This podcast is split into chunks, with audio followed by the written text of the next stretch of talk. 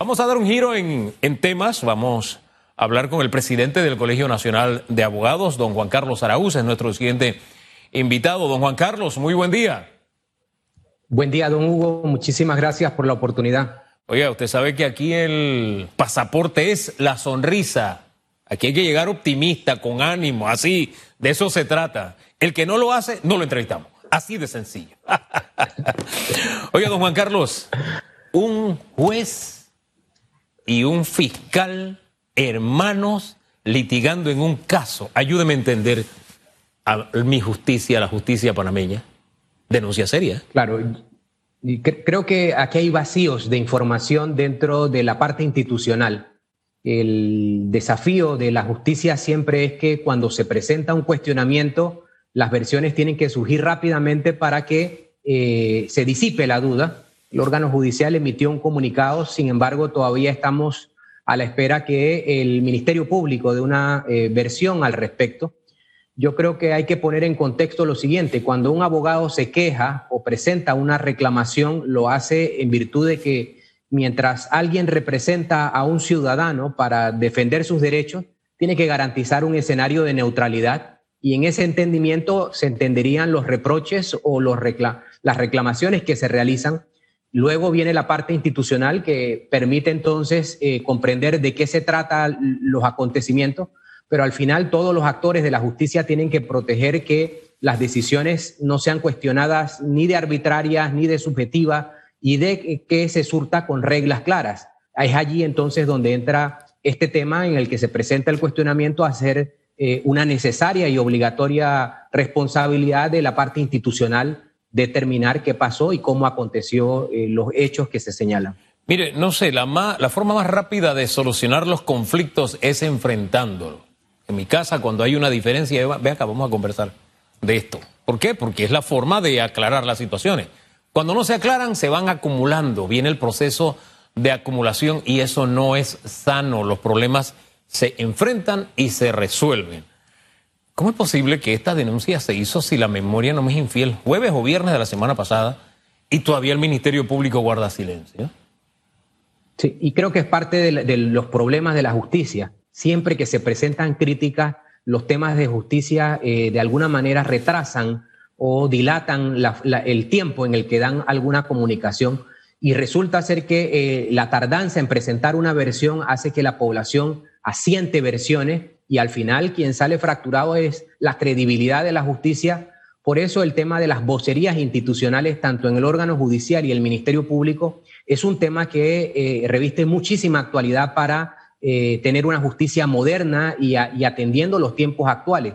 la comunicación oportuna soluciona muchísimos conflictos y la justicia ha demostrado que su retraso en emitir una opinión sobre distintas temáticas que se suscitan en los litigios diarios y, situaciones que entrañan a la justicia ha hecho muchísimo daño. Por eso nosotros también hemos hecho referencia insistente en que la vocería institucional del órgano judicial tiene que ser una, un, instrumento de acompañamiento porque inclusive permite que los funcionarios se sientan de alguna manera eh, respaldados por el sistema cuando corresponde esclarecer lo que un juzgador no puede entrar al debate de, de, las situaciones del día a día o en los medios de comunicación.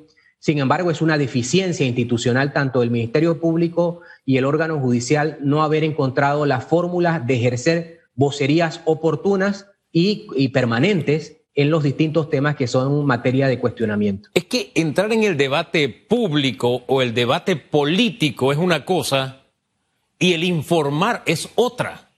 Y tal como usted lo dice, esa comunicación institucional en Panamá tiene ese serio problema, no solamente en el órgano eh, judicial, pero es mucho más evidente.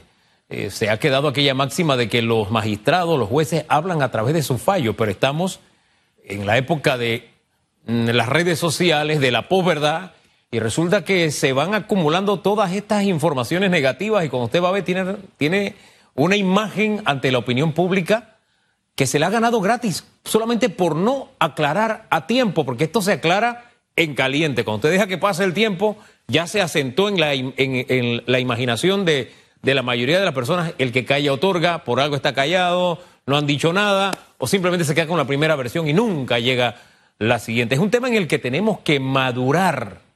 Y a mí me queda la lección de cuando el señor Ricardo Martinelli era jugado en Miami. Usted tenía acceso a la información en, en línea, era una cosa maravillosa.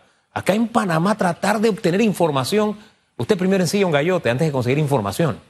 Esa lentitud o esa, no sé, ese blindaje que hay respecto a, a la información oficial en el órgano judicial eh, eh, eh, es, es, vergonzosa para estos tiempos. Y, don Hugo, agrego justamente a eso que sería un ejemplo mirar que la audiencia del caso New Business fue suspendida y hasta el día de hoy no existe un comunicado formal para conocer las razones porque se comentó que era responsabilidad de los abogados, que, pero no ha salido una versión por parte del órgano judicial para esclarecer si fue realmente eh, una inasistencia indebida de los abogados o correspondía a un error administrativo en, la forma de realizar las notificaciones.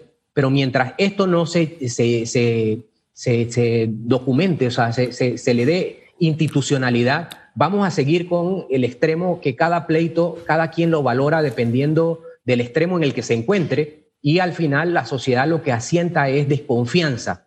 La falta de comunicación refuerza la desconfianza en la justicia con hechos reales que demuestran que hay deficiencias y esto entonces nos contamina todo el, escenario del poder judicial como tal y al final es falta de certidumbre y, e inseguridad jurídica lo que se está transmitiendo. Ahora, esa es prácticamente como una tradición, es el modus operandi, no sé si el término le cabe, del órgano judicial, pero ¿se puede seguir dando el lujo el órgano judicial de seguir operando en esa vía, en la del silencio, en de la, el del no informar oportunamente a la población, de no dar su versión, puede seguir en, esa, en esa práctica y qué efectos va a traer para el país que esta práctica continúe?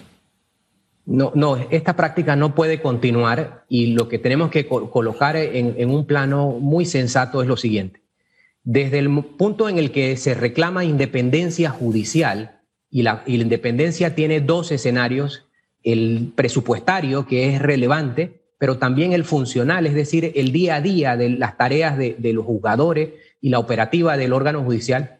En el momento en el que uno exige esa independencia, debe saber que existen responsabilidades. Y todo el órgano judicial, presidido por el Pleno de la Corte Suprema de Justicia, tiene una responsabilidad de resguardar que su independencia tiene responsabilidades y en la medida que se cumplan las responsabilidades será un órgano más independiente porque puede hacer frente al cuestionamiento. Es, es, importante mencionar lo siguiente.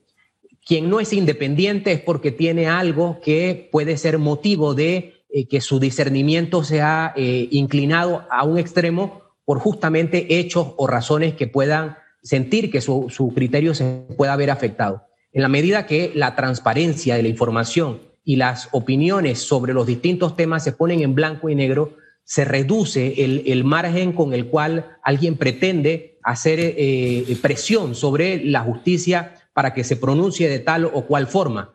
Eso es una responsabilidad, obviamente, de quien diseña las políticas públicas del órgano judicial y yo lo entendería en la responsabilidad de los nueve magistrados, por eso la coyuntura de nuevos magistrados en las designaciones que se, avecinan tiene relevancia por justamente conocer cuál es el papel distinto al conocimiento, a la formación y más bien a la gerencia de un órgano del Estado, de cuál es, eh, el aporte que va a traer dos personas que tienen que saber cómo se gerencia un poder político para poder transmitir justamente, eh, en primer término, la independencia soñada de la justicia y en segundo término la credibilidad de las decisiones en tal o cual extremo, dependiendo del debate jurídico que se encuentre. Ahora bien, eh, yo no sé si es que el sistema se traga a los magistrados o qué, pero ante esa, ese abismo que hay entre el órgano judicial y la opinión pública, ese silencio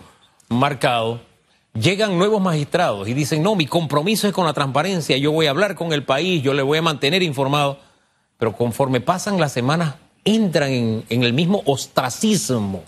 Le, pongo un ejemplo, el magistrado Arrocha, antes era muy accesible, y no es que uno esté pendiente y llamándolos, están muy ocupados, pero a veces uno necesita una luz para poder informar con balance y no hay nadie que te dé información. Y, e insisto, en el caso del magistrado Arrocha, antes era bastante abierto. Usted le escribía y por lo menos te decía, no, por ahí no es el asunto, el asunto es por acá, te daba alguna luz. Había otros magistrados que ya se han ido que también eh, se convertían en esa especie de faro, que no era para inclinar la balanza en contra o a favor de los bandos que hay en la Asamblea, sino en busca de información pura y dura. Y eso no existe ya. O sea, se, se entran, le insisto, como en un periodo de ostracismo, como de que aquí yo no hablo con nadie, eh, eh, este, este es como mi, mi feudo, estoy en mi castillo, pongo una muralla, y viven como en un mundo paralelo y aparte, una realidad alterna. No sé. ¿A, qué se deberá este, este, este cambio? No sé si es que el sistema, sistema se los traga o qué es lo que pasa.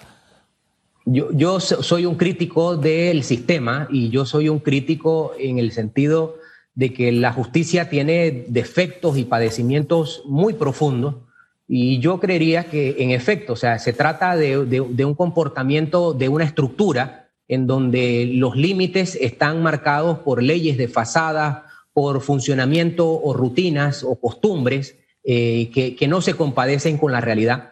Por eso el, punto siempre de designación de nuevos magistrados, a mi forma de entenderlo, debe ir acompañado de, la transmisión o, la comunicación por parte del poder político de qué se pretende en un momento coyuntural con la designación de nuevos magistrados. Y allí es donde yo siempre he, procurado alentar a que el presidente de la República de alguna manera eh, transmita cuál es la visión que él va a tener para la búsqueda de esos perfiles. Es decir, si un presidente de la República no quiere romper este círculo de falta de, proactividad, obviamente no se mete en, este tipo de preguntas cuando vaya a entrevistar a un, aspirante y lo limitamos exclusivamente al, tema técnico jurídico.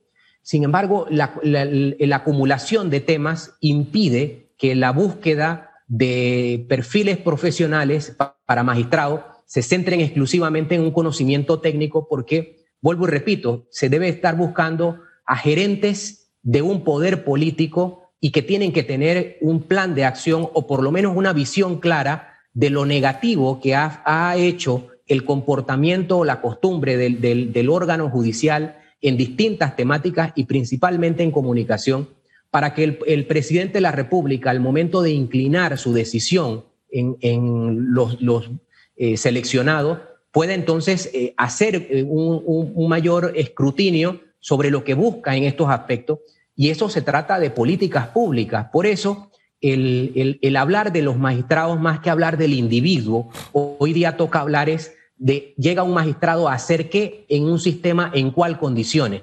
Y eso nos permitiría a nosotros dejar de lado un poco personalizar eh, que como si la justicia va a cambiar con la llegada de dos seres humanos de forma instantánea, mientras no he hablado de, los defectos de la estructura, y es allí donde este proceso tiene que tener algún tipo de evaluación más profunda para que no volvamos a lo mismo.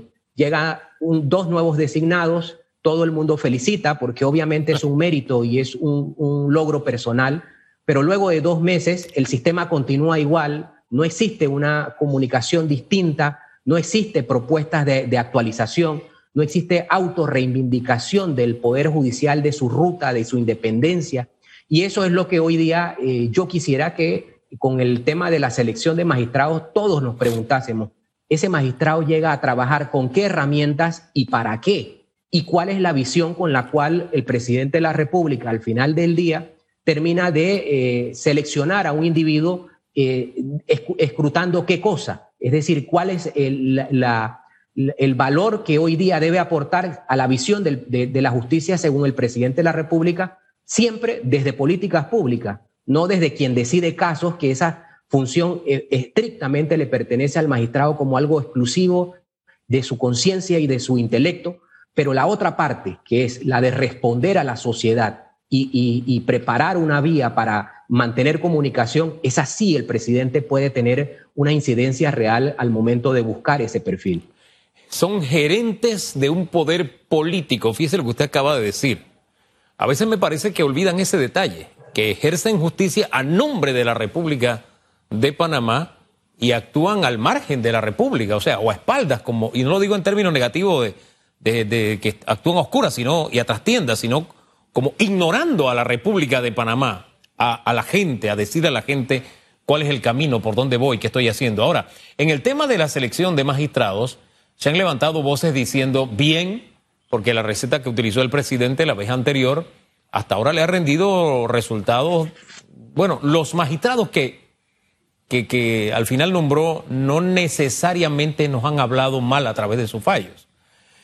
Eh, pero otros han dicho, no, no, no, espérate, esto es muy temprano, esto hay que esperar más, usted no puede comenzar a seleccionar ahora y el presidente no puede delegar en una organización eh, el trabajo que la constitución dice o la responsabilidad dice, según constitución, que él tiene, él con el Consejo de Gabinete. Son las dos corrientes que he encontrado en, esta, eh, en este momento. ¿Por cuál se decanta usted? Mire, yo, soy del criterio que obviamente la, estrategia que el presidente de la República ha utilizado para la selección de sus magistrados eh, es una estrategia generosa en el sentido de que no se reservó su facultad constitucional. Yo soy del criterio que él debía ejercerla. Sin embargo, luego de que ya él asume una posición, hay que matizarla en el contexto que simplemente si alguien pide ayuda para eh, eh, realizar una tarea que le corresponde, lo que genera obviamente son convicciones de la búsqueda de algo mejor. Esa realidad quedó reflejada. Los tres magistrados designados gozaron en sus designaciones del beneplácito de la sociedad. No hubo momentos convulsos, trajeron tranquilidad. Son profesionales de, un recorrido que, sus méritos personales eh, son, valiosos. Sin embargo, eh, hoy día, cuando ya transitó ese momento, es donde surge el punto de de, bueno, hay que mirar más allá de la persona y mirar el, tema de la estructura. En ese tema de la estructura, el presidente de la República, con esta posibilidad que otros opinen, colaboren y, generen algún criterio de auxilio para su, su trabajo, eh, lo que permite obviamente es ampliar ese marco de, búsqueda y sobre todo de, criterios que se tienen que ir asentando por eso, eh, al final, el presidente está actuando en positivo y el presidente de la República estaría eh, en, eh, en conexión con lo que la sociedad reclama de una justicia más cercana. Al final buscamos que la justicia se sienta cercana en su sencillez, pero también en su, en su definición en blanco y negro. Y es allí entonces donde uno cuando ve las decisiones y encuentra que las decisiones tienen un sustento en un texto legislativo, y que la ley determina la decisión en el sentido que se, toma, es donde el trabajo se queda corto porque todos sabemos críticas, todos sabemos defectos, pero usted no ve que de forma anual aquí haya un trabajo institucional de todos los actores de la sociedad para documentar, sistematizar y presentar actualizaciones a las distintas áreas de la justicia que requieren auxilio. Esa es la labor donde hoy día el papel de un magistrado va a adquirir mayor relevancia cómo un magistrado deja su labor de meramente decidir casos para redefinir la justicia desde adentro. Eso es lo que yo eh, quiero poner en contexto como una labor que no es exclusiva del presidente, sino que es una labor en donde todas las voces tienen que saber orientar, no por cuestionamiento de un caso o de otro, sino de que la sociedad tiene una realidad de desconfianza sobre la justicia. Encontrar cómo volvemos a un cauce de confianza es una tarea en la que todos debemos aportar y por eso este proceso de selección al final del día, quienes eh, participamos desde, desde, cada trinchera de, la sociedad, lo tenemos que hacer con, la convicción de que deben llegar mejores tiempos para la justicia y por eso ese proceso al final del día, eh, lo que uno pretende es que el presidente amplíe su criterio, entendiendo de que al no ser un abogado, obviamente él no puede tener las dimensiones de la totalidad de, los asuntos de la justicia, pero el estar dispuesto a escuchar, yo no lo puedo valorar de otra forma que en positivo, porque eso es lo que el momento exige que hoy día construyamos, mejores días para la justicia entre todos. Fíjese que que usted me da todos estos perfiles y esta línea de pensamiento, me quedo pensando que muy probablemente los magistrados entran en esa etapa así de ostracismo, porque también en el poder o estando en el poder he visto que se desarrolla una dermis muy sensible por parte de los altos funcionarios, es decir, se rinde cuentas y como quien dice, rendí cuentas y ya. cuando viene el cuestionamiento, como que espérate, les incomoda el cuestionamiento, que es normal y que es lo elemental en una sociedad democrática.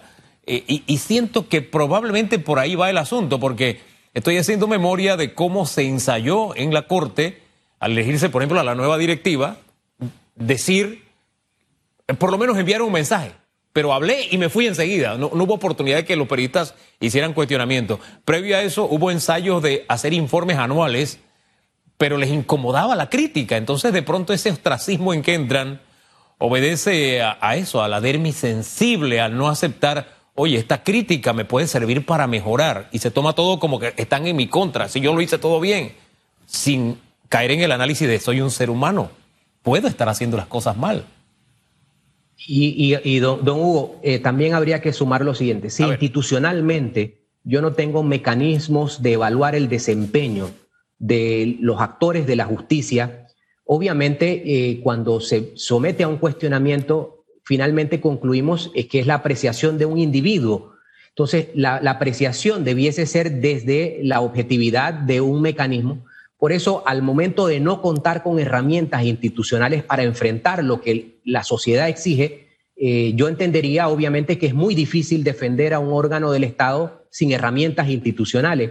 Y esa es la tarea que debiese ser colocada en contexto, es decir, yo debo hablar de carencias para luego poder crecer y mejorar. Pero si yo no reconozco que tengo carencias dentro del desarrollo diario de mis actividades, todos vamos a pensar que eh, simplemente mi actuar es deliberado o mi actuar es caprichoso, entendiendo que yo ocupo la más alta posición dentro de la justicia.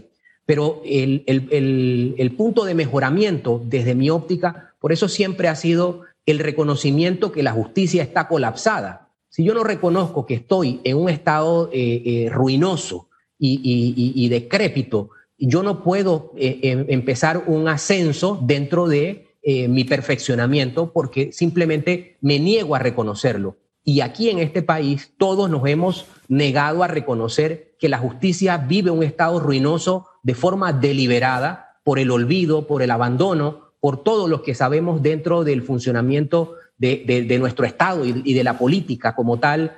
Y esa particularidad entonces hace que las soluciones yo no las pueda aspirar a que vayan a surgir simplemente de quien está aminorado, la justicia es, tratada como una dependencia, como una institución más y no como un poder del Estado. Ahí inicia la serie de problemas y de factores porque de igual manera tampoco se cuenta con las respuestas suficientes de, bueno, si sabes que está incorrecto el texto legislativo, ¿qué has hecho para transformarlo o modificarlo? Sería un primer razonamiento en un intercambio de, casos en donde si la justificación es la estructura, habría que preguntarse entre todos, ¿y por qué no la hemos modificado? Esas cuestiones hacen que sea eh, eh, desigual el enfrentamiento o, la, forma de afrontar eh, los distintos debates en torno a las situaciones que vive la justicia. Y fíjese, cuando usted habla de, de recursos y de limitaciones, uno, piensa en los temas materiales, es lo, de pronto por donde se va el pensamiento, recursos económicos, se necesita plata, qué sé yo. Y eso es verdad. Pero hay otra serie de limitaciones o de recursos que de alguna forma limitan y afectan el desempeño de la justicia. Nuestros jueces, el estatus de nuestros jueces, tantos jueces interinos que no tienen la seguridad del puesto que están ejerciendo. Ese también es otra, otro talón de Aquiles de nuestra justicia, ¿no cree? Por supuesto, o sea, si, nosotros revisamos los temas de, justicia a nivel regional, entendiendo que nuestra justicia no es a la panameña, nuestra justicia tiene que cumplir estándares regionales, estándares internacionales en base a que somos parte de una comunidad internacional de naciones. Usted analiza que uno de los reproches para eh, los operadores de justicia es que no exista interinidad en los cargos. Durante años, todo en, el, en el sistema penal acusatorio están en interinidad. Existen los magistrados del Tribunal eh, Marítimo también en interinidad. El Procurador General de la Nación está en interinidad. Eso impide que al momento de una persona tomar decisiones la haga con eh, completo asentamiento porque no se encuentran empoderados. Esa es una deficiencia de estructura y de que no hemos podido conversar de forma clara de cuál es el método más cercano. Luego está herramientas objetivas, por ejemplo, la pandemia expuso que una justicia sin tecnología no va a avanzar, no va a poder dar eh, eh, eh, respuestas en tiempo oportuno. Estaría el crecimiento de los tribunales. Si usted analiza la estructura de nuestra distribución de, de tribunales, estamos atrapados hace 30 años y usted mirará el crecimiento de la población en cada circuito y sabrá que la litigiosidad ha crecido porque la población ha crecido. ¿Cómo pretender que haya justicia en tiempo oportuno si el número de casos que ingresa a un despacho es superior a la capacidad humana para resolver asuntos? Entonces, estamos atrapados en el día a día, no hemos eh, querido analizar el, sistema de una forma muy, muy objetiva de sistematizar, adecuar, actualizar. Y por eso yo también he, manifestado durante largos meses el, el, tema de la necesidad que haya desde el poder político alguien que sistematice y estructure, como sería un ministro de justicia, porque los problemas ya escapan a la labor de quien decide casos. Nosotros estamos en un punto en el que debemos redefinir las líneas generales de lo que es una justicia adecuada e insertada en una comunidad internacional que ya tiene criterios muy contundentes de cómo operar, cómo funcionar.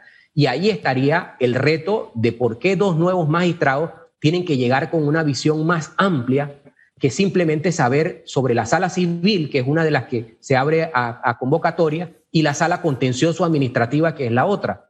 Es decir, el, el profesional que vaya a llegar tiene que ser un jurista completo, en donde se entienda la labor de la justicia y se pueda aportar para que el órgano judicial de alguna manera pueda proyectar, en primer término, yo aspiro a que el órgano judicial proyecte sus necesidades reconociendo que está debilitado y que está en una situación ruinosa y que necesita auxilio.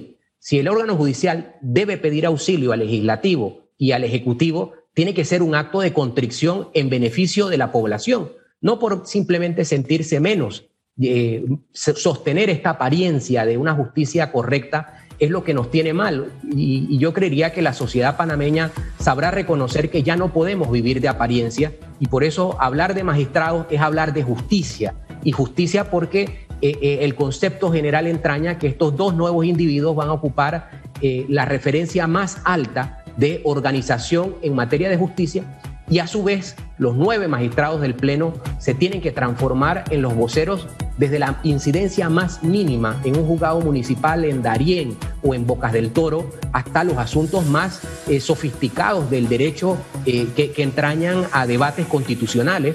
Y eso es lo que hoy día nosotros podríamos sacar como aporte y, también como, como eh, transmitirle al presidente de la República en dónde enfocarse dentro de su selección para que luego su legado tenga algún sentido. No es meter personas por meter personas.